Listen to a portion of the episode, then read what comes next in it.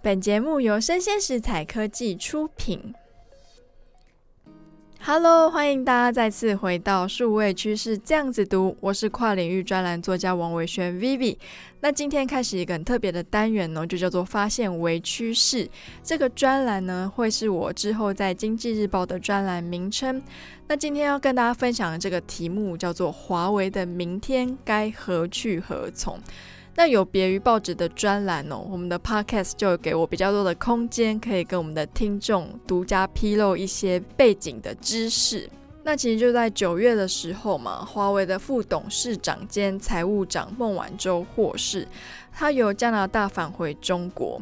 那大家都知道，华为哦曾是中国智慧型手机的最大品牌。专门产我们的高阶手机，然而呢，在中美贸易战跟中国的新政策共同富裕的夹击下，华为的地位已经大不如前。那我们今天的主题就是要探讨说，它还有中兴之日吗？那这边简单的带过，华为就是专产高阶手机嘛，所以它几年前它狂下豪雨，就是要跟 Apple，也就是美国的 iPhone 手机打对台。不止如此，就连我们的五 G 的基地台，它也参与了很多设备的开发。那在中美贸易战之后，最受外界瞩目的事件呢，就是所谓的孟晚舟事件。孟晚舟是谁呢？应该大家都知道吧？她就是华为创办人任正非的长女。那在二零一八年的时候啊，孟晚舟抵达温哥华国际机场时，被加拿大边境服务局的官员拘留审问。那根据当时美国的临时引渡请求，孟晚舟就被逮捕了。她的罪名呢是诈欺跟阴谋实施诈欺。以规避美国对伊朗的制裁。那从那之后呢，华为在全世界的版图跟战场就是节节败退。但孟晚舟被捕好像就只是整个事件的开始。根据网际网络数据中心 IDC 指出，哦，华为智慧型手机的出货量虽然在二零二零年的第二季要居世界的龙头，但随后美国就祭出晶片的出口禁令，让华为再难采购手机所需要的一些高性能的晶片。那就在二零二一年，也就是今年的三月之后，华为就退出了全球手机前五大厂之列了。而且华为在那个时候就已经嗅到了中美贸易战，它在后续可能会产生一些更大的波澜。那为此，它的独立第一站呢，就是开发新的系统——鸿蒙系统。那大家都知道，我们手机的系统基本上就是分成 iPhone 的 iOS 跟我们的 Android Android 的系统嘛。那华为呢，它就开始开发自己的系统。那我个人也是蛮好奇，鸿蒙系统 iOS 跟 Android 之间到底会有什么样的差别？所以我就托了一个朋友在中国大陆买了一支华为。整体来说，它的系统操作跟 Android 没有太大的差别。但是让人非常惊讶的是，我光买那个手机哦，不含海运来到台湾的时间，我就等了一个月。那当初我就想说，诶，可能是中美贸易战之后啊，他们本土一些爱国情操嘛，可能要爱用国货。怎么知道那个华为的员工表示哦，其实是因为晶片的缺口导致手机来不及生产。所以说，美国的晶片禁令啊，确实是打击了华为在高阶手机的布局。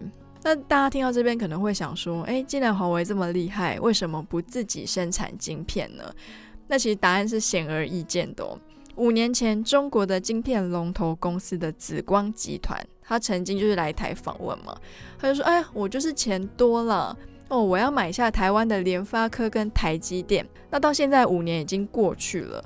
用钱砸出来的紫光集团呢，最后还是不敌半导体产业比较需要长时间才可以得到的回报率，还有晶片研发的高门槛，它始终跨不过去。那最后呢，他在今年的七月申请破产重整。毕竟啊，高阶的技术不是一蹴可及的事情，砸钱也是突然。那华为目前的处境如何呢？它目前致力发展于 5G、云端服务、人工智慧等新项目，但是其实它的核心技术是空白的。那时候华为的店员就跟我们说啊，他说：“诶，华为可能就是一两年就要换手机了，不像我们 iPhone 可能最长最长可以撑到个四五年吧。”在中美贸易战它的余波的影响下哦，它也缺乏了一些出口国可以合作，怕也是陷入无用武之地的窘境了。那他在受到外国势力压迫的同时哦，其实华为自己本身在中国的处境也是蛮吊诡的。即便孟晚舟获释在加拿大机场跟回到中国都非常的赞颂他们国家的主席，但是呢，中国的主席习近平先生他的新政策第一个打击的就是大陆的科技跟娱乐产业嘛。那不知道大家有没有发现，不论是科技业还是娱乐产业，它的美国色彩都十足。怎么说呢？最早打开娱乐经济大门的其实就是美国。而矽谷科技业的高本梦比，哪怕还没有获利，那个股价哦，永远都居高不下的，马上就会有千万的投资跟进嘛。因此，中国推行的新政策其实很难不让人解读为中美贸易冲突的续集。那这样的效应其实也是延伸到全球。疫情以来，有非常多的国家都把他们自己放在中国的工厂就撤离嘛。那实体的断链是一个，那另外一个是像是美国跟蛮多国家开始不愿意出售一些高科技核心的产品给中国，让它的高科技产业也开始出现了核心空白的窘境。那这场冲突的结局，目前就是中国只能被迫将它的产业发展重心从科技业转移到制造业。那一道晶片的限制令，中国的第一智慧型手机品牌就重摔一跤。跟这个相比起来，其实制造业带来的收益更加的真实。这对我们台湾产业来说，应该也是心有戚戚焉。怎么说呢？想当年台湾就是因为制造业的工厂在台湾不符合成本嘛，所以大量的迁到中国跟东南亚，最后才导致产业的空洞化。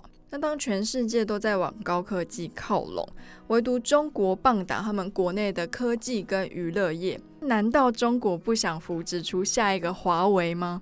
他当然想。但是大势已去，美国掐紧了所有的核心的技术，而中国自身呢，即使钱很多，但是没有办法培育科技的核心企业。除此之外，最近像是隐私问题、治安问题，还有之前像是新疆、内蒙古跟我们台湾的一些人权的问题，让每个国家对于中国的疑虑哦是越来越深厚嘛。那即便近期美国好不容易同意要出口车用晶片给华为，但是车用晶片的层级啊，跟我们高阶手机用的晶片的层级是完全不同。所以说，华为它虽然赢回了孟晚舟，但却败别了高科技产业。那华为的明天该何去何从呢？那我们也客观一点的退一步想，美国其实垄断全世界的数位世界也不健康。所以说，我也蛮乐见，不管是中国、印度、欧盟，或是台湾，可以窜出一些新势力，跟美国做抗衡。毕竟，市场的多样性才是平衡世界发展最重要的关键。那不知道大家怎么想呢？有不同的观点，也欢迎交流讨论。那我是跨领域专栏作家王维轩 Vivi，那我们下次见喽，拜拜。